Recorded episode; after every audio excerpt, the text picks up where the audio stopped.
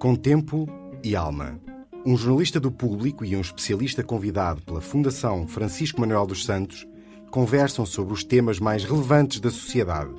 Com tempo para falar, para ouvir e para pensar.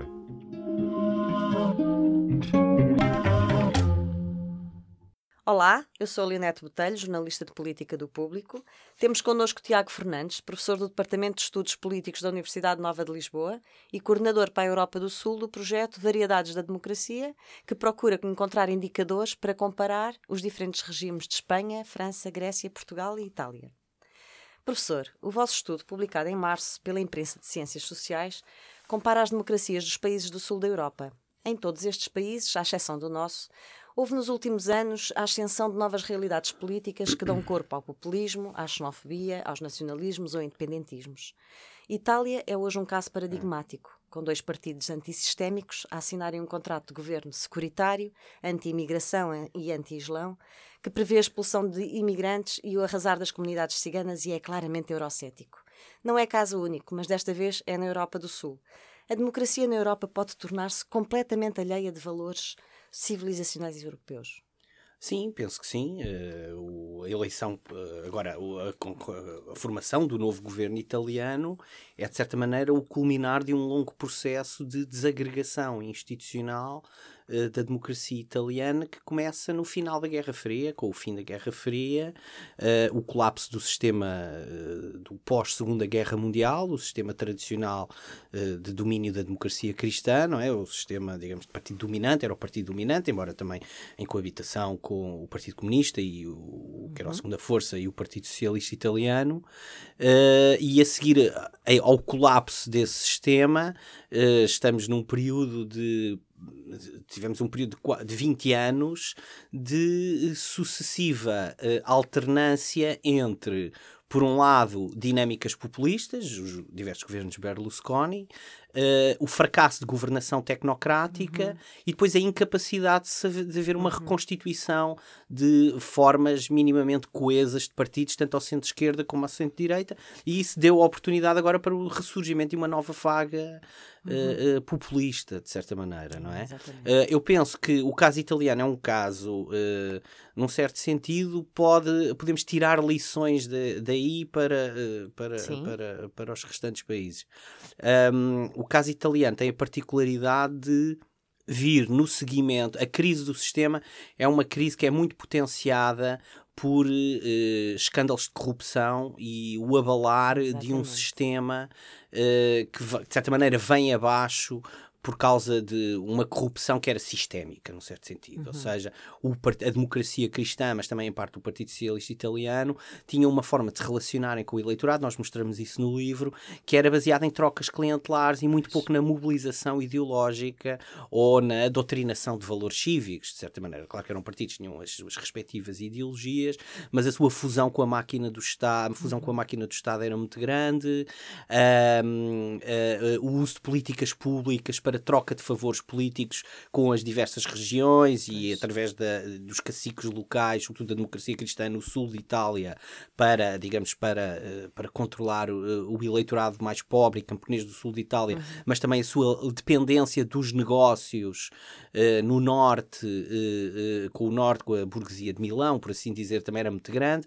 Portanto, era um sistema que, de certa maneira, parecia sólido, mas tinha pés de barro, num certo sentido, e quando estes sistemas são postos em causa uh, e há uma vaga, digamos, de uh, uh, denúncias de corrupção, uhum. abala o sistema como um todo, porque claro. o sistema vive disso, num certo Isso sentido. não é um não é? exclusivo de Itália, essas trocas não, clientelares para a manutenção de poder. Não. não. É? Nestes, nestes sim, países que, que, que, o estudo abordou, onde é que se nota mais este. No, nos, nos, no, nos dados que nós temos, nós era suposto termos um capítulo sobre corrupção e não tivemos, uhum. exatamente. Portanto, temos apenas, uh, uh, digamos, uh, alguns dados parcelares, etc. Mas parece evidente é que há uma diferença entre países onde a corrupção e a troca de tipo uh, clientelar, ou seja, que é uma troca, uma, uma forma de se relacionar com o eleitorado uhum. baseada na distribuição de recursos do Estado por critérios de fidelidade política uhum. e não uhum. tanto por critérios de racionalidade uh, uh, das políticas públicas ou de preocupação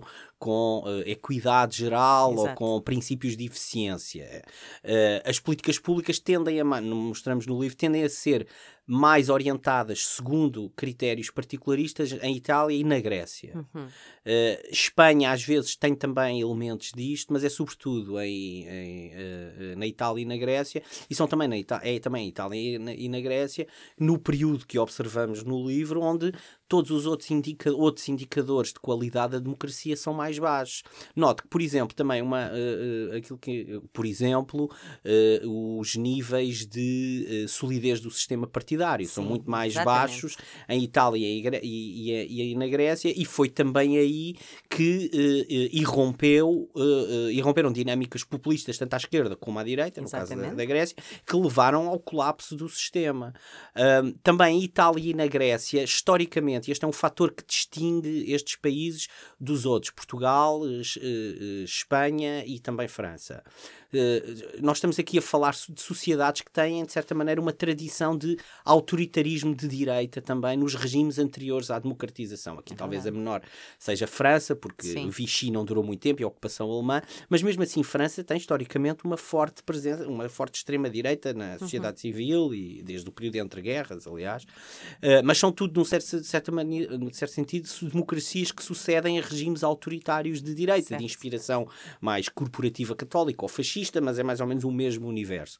Nas sociedades que têm sistemas partidários mais fortes, uh, como Portugal, ou França, num certo sentido também, uhum. uh, são sociedades. Embora, desculpe, embora sim, sim. em França tenha acabado, acabado o ano passado foi eleito uma... um, um, presidente que não pertencia a nenhum partido, portanto também é. Não, mas vem da elite política, é Exato, é verdade. E mas, França mas é uma ruptura sim. no sistema partidário. Sim, é uma ruptura, mas uh, a França também tem este padrão. Uhum. Historicamente, França uh, tem, desde, desde antes até do golismo, a criação de movimentos, aquilo que eles chamam de rassemblement, tanto à esquerda como à direita, que são movimentos que reconstituem uh, as forças políticas existentes em novas formações políticas. Uhum. Isso tem, penso eu, tem muito que ver com o sistema presidencialista, claro. não é?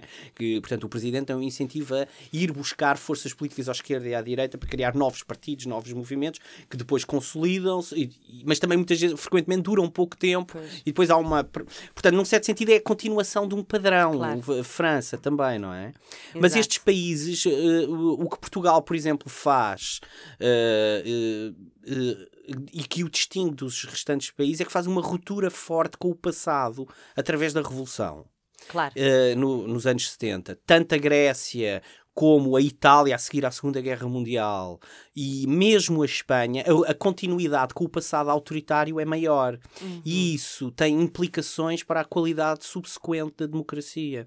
Por exemplo, a nível uh, daquilo que nós falamos no livro, na uh, interferência do poder político nos mídias tende a ser muito maior naquelas sociedades onde há uma tradição de algum claro. autoritarismo de Estado. Mas lá vamos. Um okay. lá, lá vamos. Okay. Voltando ainda aqui ao caso italiano mais recente. Sim. Giuseppe Conte, o primeiro-ministro acabado de nomear Sim. pela Liga e pelo Movimento 5 Estrelas, tem estado debaixo de fogo por causa da, de inexatidões no seu currículo, o que não é inédito em Portugal, como sabemos, e pela sua ligação ao caso Stamina, uma fraude médica em que participou indiretamente. Mesmo assim, o Presidente da República aceitou a sua, a sua nomeação. Que efeito tem este tipo de atuações no eleitorado? Esta, esta colocar em dúvida o seu próprio percurso? Uh, o que é que isto gera no eleitorado? Uh, eu penso que no eleitorado dele não vai gerar nada. Uh, uh, ou seja, uh, estes líderes demagógicos, no fundo, talvez o conceito de líder demagogo, o demagogo é um conceito mais apoiado do que populismo, Sim. que é um chapéu de chuva às vezes um bocado vago, mas o, o demagogo é aquele que diz e faz o que é preciso em cada momento para conquistar o poder. Como aconteceu agora em Espanha, que... por exemplo, já lá vamos.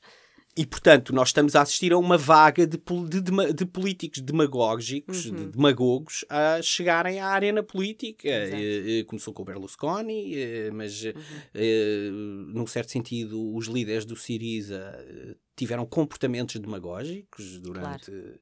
A crise, desde a crise até, até hoje. Eh, o, o, típico demagogo faz o que é preciso para conquistar e manter o poder, invertendo valores e mudando de camisa e de ideologia eh, de um dia para o outro, conforme mudam as suas conveniências e, e as suas alianças. E, portanto, eh, nós vimos o Movimento 5 Estrelas, tanto a, por exemplo, no caso do Movimento 5 Estrelas, tanto a querer aliar-se à esquerda, agora alia-se à direita e mudando de. A demagogia eu e o populismo que... não são nem de esquerda nem de direita, não é verdade? Não, claro que não. Claro. Uh, Portanto, aqui basta lado... ver, há demagogos Sim. à esquerda, uhum. uh, como Hugo Chávez, por uhum, exemplo, claro. na Venezuela, e à direita, como Berlusconi. Consideraria que Pablo, Pablo Iglesias poderá, poderá ser considerado um demagogo? Isto por causa mas deste caso. Não sei o suficiente sobre isso. Só, mas então vamos ver a sua é, atuação. Aí é diferente. A sua atuação. Ele disse ah, em 2012, criticou, criticou o então Ministro Sim. da Economia, Luís de Guindos, por, uh, ao dizer: entregarias a política económica de um país a alguém que gasta 600 mil euros num apartamento de luxo? E passados uns anos é ele que compra uma casa claro. de 600 mil euros. Isto é, é demagogia, mas é uma demagogia uh, menos, menos estrutural, digamos assim é só a, a, a, utilização de um argumento demagógico para fazer política? Uh, eu penso é que os políticos têm que uh, uh, dizer, cumprir na sua vida as regras que exigem para os outros. e por conseguinte, claro que há aqui uma discrepância entre uhum. aquilo que um indivíduo professa e o que diz que é correto para a classe política, assim como uma e depois o seu comportamento privado. Eu penso que estamos mal numa quando chegamos a uma situação que é o caso de Espanha e que, por exemplo, diferencia Portugal. Portugal não tem isso ainda. Uhum. Eu penso que há, uh, num certo sentido, maior moderação nas elites políticas portuguesas, neste caso da, da, da, da esquerda radical, Sim. Quando começamos a uh, utilizar uh, esquemas muito simplistas para analisar a situação política. Aí e já é podemos, é aí começa a, ser, a ter elementos de populismo e demagogia, como a avaliação do sistema político em termos de nós contra eles ou a casta contra o povo. Exato. Estas simplificações não ajudam à consolidação e à qualidade uhum. da democracia, porque são simplificações claro. uh, abusivas da realidade, embora tenham, encontrem sempre um, um elemento de alguma uh, adequação à realidade. Claro. É evidente que vivemos numa era de aumento das desigualdades socioeconómicas, numa era de uh, desemprego jovem, de trabalho precário permanente e também de concentração de poder em elites tecnocráticas a nível europeu e nacional ou grupos uh, de interesses? de interesses que escapam, digamos, à fiscalização das instituições democráticas. Uhum. Todos esses processos acontecem em regimes democráticos, claro. Eh, etc. E a democracia, num certo sentido, serve para Uh, corrigir isso, não é? Exatamente. É o único regime que pode corrigir isso, não é? Mas uma avaliação de um sistema político baseada numa dicotomia nós-eles é sempre uma simplificação claro. altamente redutora. Claro uh, e que, portanto, não contribui para a qualidade do debate público e, portanto, é um apocamento da democracia, no certo sentido. de qualquer forma, eh, Pablo Iglesias e... teve uma atitude que contraria, Sim. enfim, penso eu, um pouco essa demagogia, essa, esse populismo ao abrir um referendo interno à sua continuidade como líder do partido. Este tipo Bem, de instrumentos pode... democráticos Sim. ajuda a dissipar o mal-estar perante um evidente caso de demagogia? Uh, o Democrático diz-me diz referendos internos. Uh, eu tenho alguma. Uh, como nós mostramos no livro, nós uhum. temos um capítulo Sobre, do José Santana Pereira e do Tiago Tibúrcio. foram eles que fizeram o capítulo, e é um excelente capítulo, sobre democracia direta. A democracia direta na Europa do Sul, nos cinco países, tem muito pouca uh, tradição e, quando existe, é apenas uh, invocada pelas elites do poder uhum. para referendar a sua própria uh, situação política e não é algo que venha de baixo. Como iniciativa direta do, dos cidadãos. Portanto, num certo sentido, a democracia direta é um pouco uh, os referendos, uh, por exemplo, há vários países que fizeram referendos constitucionais, etc. Sim. Aliás, tem uma continuidade com, com, com, com, o autoritarismo de direita que existiu em regimes anteriores à democracia. Uhum. Uh, Franco e outros utilizaram referendos para legitimarem a para sua, legitimarem, a, a sua, a, a sua hum, manutenção. A, a, sua manutenção, referentes às constituições, etc. Uhum. Num certo sentido, as democracias continuam esta prática, e é uma prática de cima para baixo. O que é que isso tem feito? Tem feito com que, de uma maneira geral, a, a participação cidadã é baixa no, no, nos referendos, nos, nos, todos, incluindo França. Mas nos referendos uh, nacionais. Nos referendos nacionais. Exato. Mas eu penso que, e depois, uh, em termos de organização interna dos partidos, uh, estas práticas já têm-se vindo a, a, a, difundir, etc. Aquilo que nós observamos no, nos países da Europa do Sul é que os países não precisam necessariamente destas práticas de democracia direta interna para, uh, uh, para, para, de certa maneira, terem uma forte ligação ao eleitorado. Uhum. Uh, o, o, o, mais importante é apresentarem mensagens e ideologias claras. E não tanto terem práticas permanentes de debate interno. Claro. mas, por outro lado, é verdade que os partidos políticos têm modos de, digamos, têm formas de organização interna que se tornam cada vez mais fechadas. Claro. Mas eu duvido que a solução seja fazer esses referentes, que muitas vezes são uhum. legitimações também uh, ao líder do momento que tende a ganhar. Ou seja, seria interessante ver quem convoca esses referentes internos dentro dos partidos, quantos é que perdem convocando, estando no poder e fazendo essa convocação, de certa uhum. maneira. Eu duvido que ele, que ele perca uh, que ele perca esse referente, de certa maneira. O que eu acho é que por exemplo, há um debate grande, nós não falamos disso no livro, mas há um debate grande sobre as primárias, a introdução Exatamente. das primárias. Uh, uh, eu penso que as primárias têm riscos. Os partidos têm riscos porque, por exemplo, as primárias abrem a abrem os partidos à influência de grupos uh, mas é preciso que haja poderosos. para eles não estarem já diga uh, mas uh, abrem ou eles já existem ou seja essa abertura aos interesses poderosos e aos lobbies poderosos provavelmente já existem mas aqui se, um, numa situação e sobretudo em sociedades mais desigualitárias que quem depois pode concorrer às primárias são pessoas que vão buscar fundos privados uhum. e financiamento que muitas vezes depois é pouco claro Exato. os partidos partidos têm pouco financiamento e, portanto, ou os partidos e o Estado arranjam maneira de financiar candidaturas equitativas para toda a gente, ou então isto vai dar um incentivo àqueles que têm mais dinheiro e que têm contactos com o mundo dos negócios para controlarem uh, as eleições internas e eu certo. penso que isso é pior. Os partidos podem democratizar-se sem fazer primárias.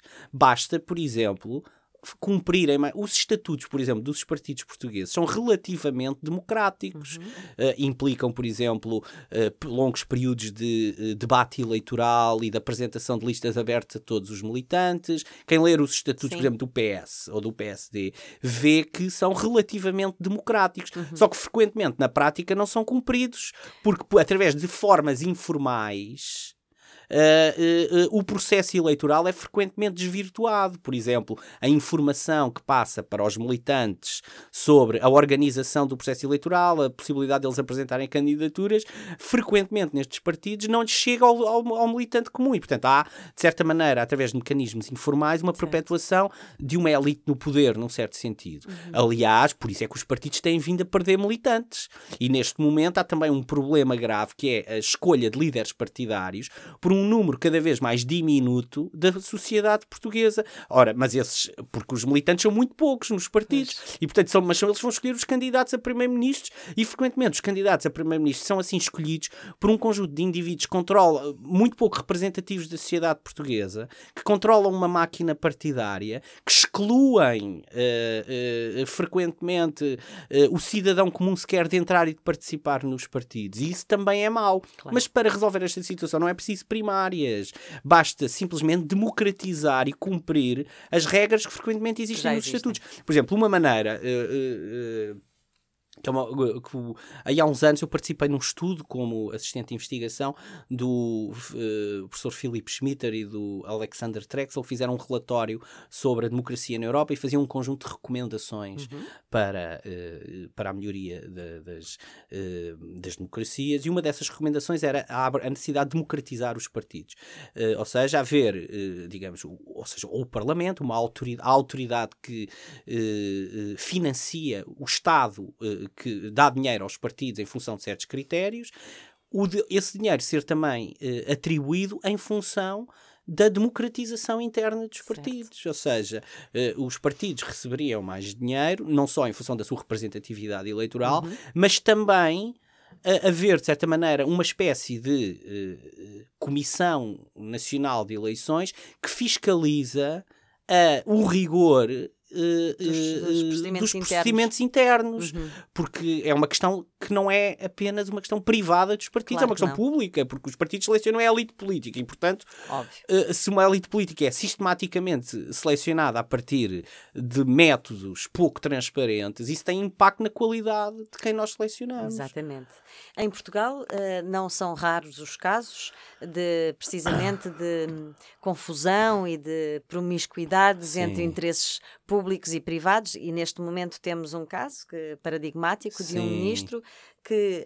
Um, que até é um ilustre jurista e um conceituado Sim. jurista, que ele próprio uh, violou uh, a lei das incompatibilidades e impedimentos, Sim. alegando que não estava uh, não estava consciente de, dos seus efeitos, promoveu a alteração à lei que permite que os seus antigos clientes, a uhum. China Tree Gorges, possa vir a ter sucesso nesta OPA.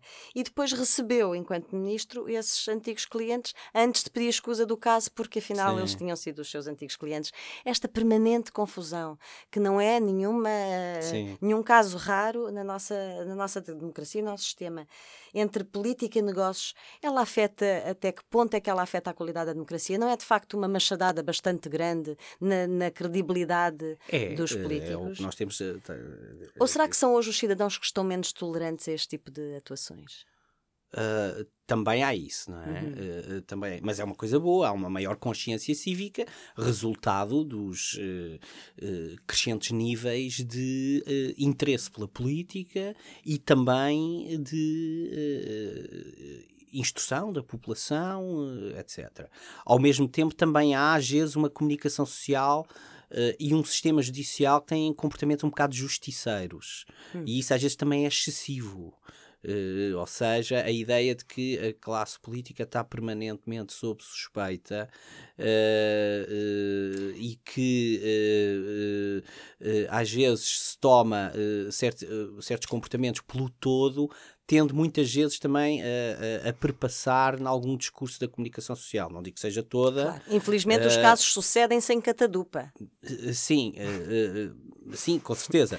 O que é que eu acho que é importante aqui? Eu acho que é importante os partidos terem uma distância, em, manterem sempre uma distância em relação a esse caso. Eu acho que o Partido Socialista, neste caso, fez bem em distanciar-se por exemplo, uh, da situação que já se prolonga há bastante tempo, que envolve o ex-ministro ex José Sócrates e o caso Manuel Pinho, independentemente dos resultados, uh, dos, digamos, toda todo o sistema do Estado uhum. judicial, acho que faz, é, é importante uh, haver esse distanciamento e a dizer que os partidos, de certa maneira, repudiam, aliás, muitas das notícias que já vieram, que refletem certos comportamentos que já vieram claro. público, etc. Não é? Uh, por outro lado, uh, pelo visto, agora com este ministro, começa a haver uh, suspeitas de uma. e, portanto, os partidos têm que uh, ter uma atitude pedagógica e continuar a dizer e também uh, a tirar uh, do, do, seu seio indivíduos que têm, digamos, um, uma permanente cujo percurso é de uma permanente saltitar entre a política é, e o mundo uh, e, o, e, o, mundo é? dos negócios. Uhum. Um dos problemas fundamentais da democracia, uh, das democracias atuais é o aumento crescente das desigualdades, mas sobretudo a maior uh, concentração de riqueza naqueles que são os 1% mais ricos. Uh, portanto, é não só desigualdade entre, digamos, os, que, os 20% mais ricos e os 20% os menos pobres, ricos exatamente. ou mais pobres, na sociedade como um todo, mas dentro dos grupos, do grupo dos mais ricos, aqueles que são os super ricos e que, por exemplo, nos Estados Unidos, eh, têm uma capacidade enorme, por exemplo, de influenciar o Partido, claro. o partido Republicano, financiando campanhas locais, eh, eh, comprando eh, estações de televisão locais e nacionais, universidades, etc. Nos Estados Unidos já há processos de, de, deste género, o que depois tem repercussão eh, a nível, por exemplo, das leis eh, claro. cívicas, como liberdade de informação, liberdade sindical, que em alguns lei estados, lei das armas e tudo isso isso, isso uh, está ligado também a uma tendência para os super ricos estarem, eh, eh, de certa maneira, inseridos frequentemente em circuitos de capital financeiro internacional que escapam muito ao controle uhum. democrático dos Estados. E há uma super classe, de, é o lado negro da globalização, de certa maneira, Sim. uma classe de super ricos de, uh, uh, que circula uh, entre as multinacionais internacionais, que abrem portas a interesses internacionais, sejam de grandes multinacionais, de grandes grupos económicos, financeiros, seja de outros Estados, uh, uh, e, portanto, tudo isso é perigoso para a democracia porque cria oligarquias fechadas uh, que não são escrutinadas pelos uh, cuja ação não é uh, facilmente escrutinável pelos poderes públicos democráticos constituídos. Também um dos problemas uh, que é mais político, que está ligado a esta à globalização económica e à criação da, do grupo dos super ricos e de, das oligarquias económicas e políticas. Veja-se, por exemplo, também a, a, passagem do antigo ex-primeiro-ministro português Durão Barroso para as consultoras económicas e, da, e toda, toda para a Goldman Sachs, etc. E tudo isso. Portanto, Portanto, é um processo. Mas há também uma dinâmica, num certo sentido, que já não é muito nova, mas é relativamente recente, que é a seguir ao período da Guerra Fria, houve ali um, uma digamos, ao final da Guerra Fria, houve ali uma, um período de 10 a 15 anos em que, num certo sentido, se pensava que as regras do liberalismo internacional, da democracia, iriam prevalecer e a democratização iria, de certa maneira, uh, expandir-se uhum. e, e, que de facto expandiu-se. Há, há mais democracias do, do, que houve, mas há um, um ressurgimento eh, do autoritarismo à escala global, nomeadamente com a consolidação de regimes autoritários na Rússia e, uhum. e na China, que estão cada vez mais fortes e consolidados e começam a ter de forma bastante assertiva uma política externa de tentar afirmar a, Rússia ainda mais a uma escala regional, na uhum. Europa, a China pretende ter essa influência à escala global. E para isso compra bens ativos e influencia setores das elites nos estados mais fracos. E isto é uma ameaça à democracia. Eh, Sem dúvida. Uh, uh, e é um processo que a China, uh, há relatórios recentes do Departamento de Estado norte-americano, de várias fundações e universidades, em que a China tem influência em, partidos, em países mais vulneráveis. E começa por ser influência económica, mas também através de influência cultural. Inclusive em Portugal. Em, sim. Do ponto de vista económico, pelo menos para já. E, portanto, num mundo global, os Estados têm eh, eh, digamos, eh, que ser, num certo sentido, dar-se com toda a gente, porque tem trocas claro. comerciais, etc, etc. Outra coisa é, num certo sentido, haver um início de uma espécie de colonização insidiosa uhum. que controla postos-chave de decisão que afetam a soberania de uma democracia. Sem dúvida. Uh, uh, e, por exemplo, uh, a Rússia e a China fazem isso, criando grupos de influência em diversos países, na América Latina, em África, mas também na Europa e uh, muito na Europa, não é? E portanto em sociedades mais periféricas, uh, até na, em, em eh, na, na, Europa Central, uhum. etc os interesses chineses estão uh, e russos estão. É curioso, nós estamos a falar de dois países que têm formas de atuação uh, semelhantes, uh, mas que um tem eleições e por isso se dirá democrático e outro não tem. Uh, a, a, minha pergunta é esta: será que nós não deveríamos já, os senhores na, na academia, um, encontrar uma forma de denominação uh, diferenciada para os vários tipos de democracia? Porque nós Sim. hoje temos, uh, por exemplo, em, na, em, África, hoje praticamente já não há regimes ditatoriais, uh, tucur. No entanto, muito, uma grande parte das democracias que têm eleições são ganhas sucessivamente ao longo de décadas pelos mesmos partidos e, portanto, uhum, são uhum. democracias, digamos, sobretudo mais formais, ou pelo Sim. menos assim aparentam. Uh, há já uma designação. Um... Ehm, Sim, há uma designação que é a noção de regimes híbridos, ou seja, uh, o facto de haver eleições e uh, de até frequentemente no dia das eleições elas serem relativamente justas e limpas, não quer dizer que um regime seja democrático, se não cumpre todo um conjunto de outros requisitos, como, por exemplo, liberdades cívicas e associativas, uhum. uh, uh, liberdade, de expressão. liberdade de expressão e de informação, uhum. uh, os direitos de a oposição ter acesso a aos mídia, mas também a, a, poder fazer campanha sem ser perseguida, campanha eleitoral uhum. e uh, mobilizar uh, os cidadãos sem ser perseguida ou, uh, digamos, chateada sistematicamente por ou casos utilizando o poder judicial para arranjar casos ou dificultando a vida à oposição, por exemplo, encontrando supostos casos de corrupção com os líderes dos partidos concorrentes ou encontrando pretextos na lei para fazer bullying sobre, sobre a oposição, ou até utilizando. Uh, uh, Uh, ou, por exemplo, uh, impedindo que os parlamentos fiscalizem os governos e o poder judicial tenha capacidade de fiscalizar os governos e a atividade do executivo e do Estado. Uhum.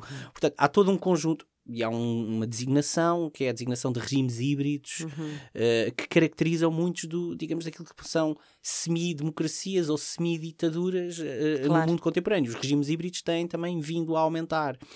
Uh, houve também, por parte da comunidade política internacional, um, um ênfase de, de, de, excessivo na importância das eleições. E os líderes autoritários perceberam isso.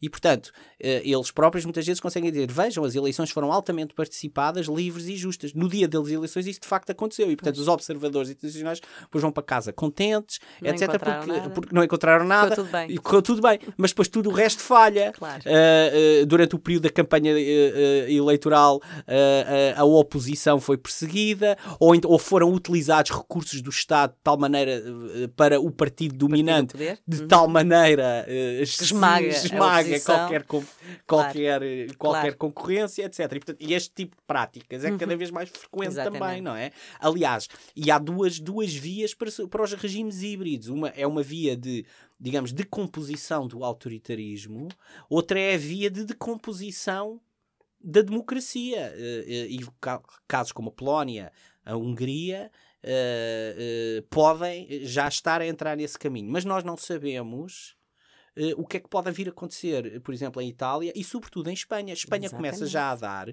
sinais de, uh, digamos, de se tornar uma democracia mais dura, uh, com limitações Devido sérias. À, à fratura interna. Sim, à fratura interna por causa da Catalunha. Uh, há ali um problema de facto claro. sério. Por um lado, a própria dinâmica independentista também tem elementos fortes de demagogia, de um nacionalismo uhum. primário, mas por outro lado, a maneira como o Estado espanhol tem lidado com aquilo tem sido através da limitação das liberdades e todos os cívicas, de expressão, etc., exato, de abuso da autoridade do Estado e todos os relatórios internacionais têm mostrado isso, claro. quer dizer, não. Um, e portanto, as próprias democracias podem sofrer processos de erosão interna a, a esse nível. Vamos então aqui ao nosso oásis, que é Portugal, Sim. neste sentido em que o sistema partidário português é dos Sim. mais estáveis da União Sim. Europeia. Tem resistido a crises profundas, como a de 2007-2014, mas também esta, exatamente, eh, sobretudo na, na, no período de ajustamento, mas tem, sofrido, eh, tem sobrevivido também à pressão das migrações migrações, dos refugiados e às tendências Sim. globais do populismo. O que é que Portugal tem ou não tem para que estes fenómenos não tenham expressão nem na rua nem nas urnas? Sim. É uma idiosincrasia ou estamos apenas a trabalhar a retardador? Uh, essa é uma boa pergunta. Uh, eu penso que até agora uh, bem, nós não temos muitos dos problemas e desafios que estão na base do da ascensão dos demagogos modernos, como seja uma profunda vaga de imigrantes, não é?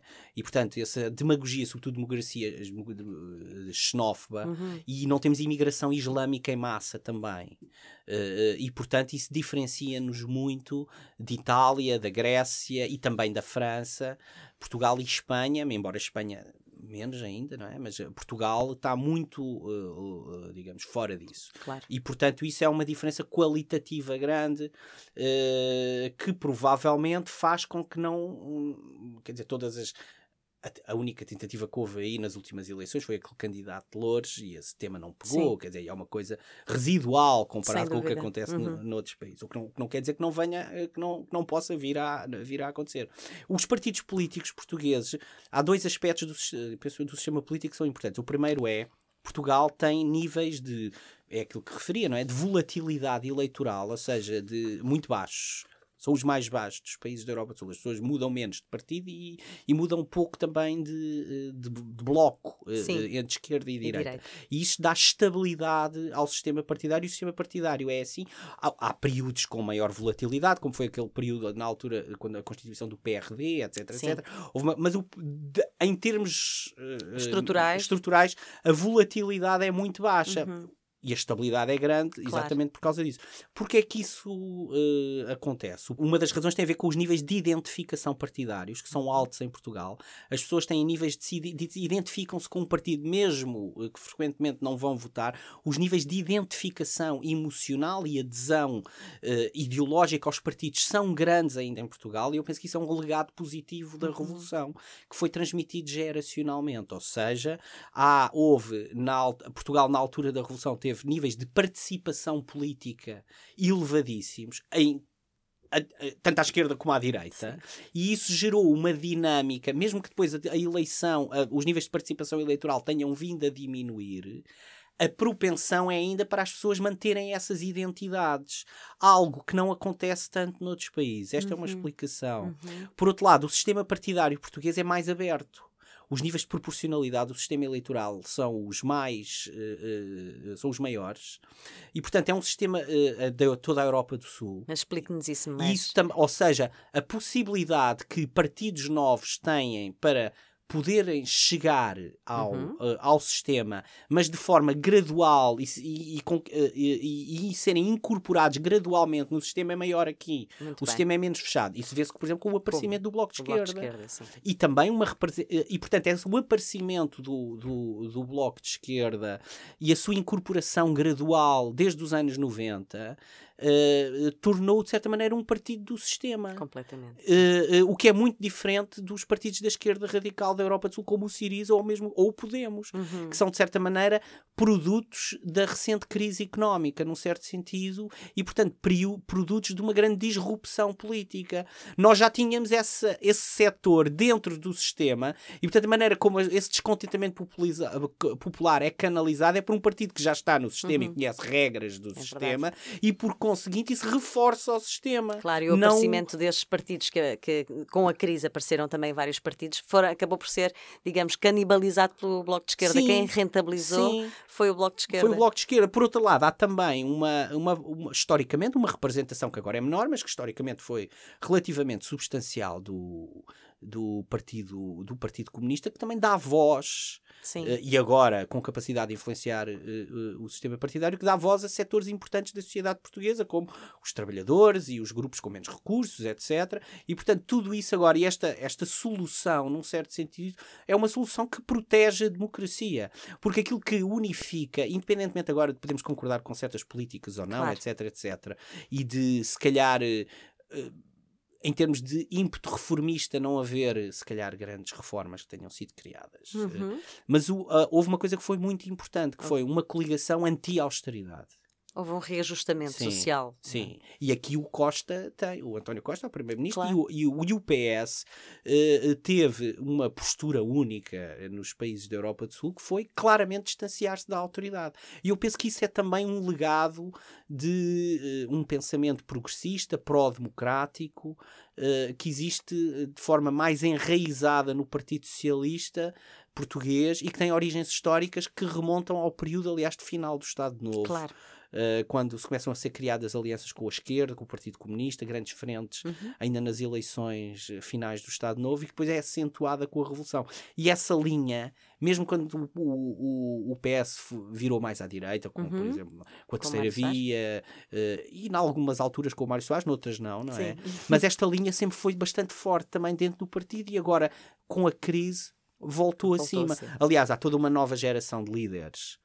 Sem dúvida, em todos os eh, partidos. eh, e, e, sobretudo, no Partido Socialista, Uhum. que são depositários deste. É muito interessante que representa, apesar de não terem vivido eh, e participado eh, o período da Revolução, são- consideram-se de certa maneira depositários dessa herança. E isso permite-lhes ter ligações à esquerda. E isso também foi uma coisa positiva. Eh, ou seja, esta coligação, num certo sentido, protegeu as instituições democráticas. Uhum. O que não quer dizer que com os casos que há pouco mencionava, que não haja Claro. eh, Agora, eu também acho que há aqui um problema que, que importa eh, eh, eh, referir. Eh, até agora, ao contrário de Espanha, ao contrário de Itália, eh, a, a- a dinâmica de corrupção e de fusão entre negócios e, e política é menor aqui, segundo os dados que existem. Os dados que existem. Segundo sim. os dados que existem. Os dados Mas estatísticos nós temos oficiais. e oficiais e, e, eh, eh, quer dizer, e nós temos que nos fiar naquilo que existe Claro, até agora. mas que ainda não, não, a dizer... contemplam grande parte dos casos em investigação e que ainda não foram julgados. Sim, é? mas, mas uma coisa que seja sistémica, como foi em Itália, Uhum. que vai do topo da elite dirigente à, eh, eh, eh, ao militante partidário comum, em que tudo está envolvido em, troca, em, em relações de troca eh, tipo clientelar, eu penso que aqui não existe, apesar de tudo. Uhum. Eh, eh, os partidos aqui eh, são partidos que, apesar de tudo, têm ainda. não são puras máquinas de conquista do poder, têm ainda tradições ideológicas Sim. que servem como um limite a esse tipo de, Uhum. de ações, tanto à esquerda como à direita. No entanto, continuamos Sim. a, ver aumentar a abstenção nos atos eleitorais. Sim. Ah, lá está, as pessoas Eu- até se podem identificar, sim. mas a abstenção ah, cresce. Eu de- acho que a abstenção cresce, mas cresce em todo o lado e Portugal está mais ou menos na média europeia. Sim. Eu não diria que isso seja. Não é degenerativa da democracia? Ah, quer dizer, é degenerativa no sentido em que pode contribuir para aumentar as desigualdades, porque aqueles que geralmente têm menos recursos e menos educação votam menos. Mas eh, eh, note que os países que historicamente têm mais participação eleitoral no contexto da Europa do Sul, Uhum. historicamente foram a Itália e a Grécia.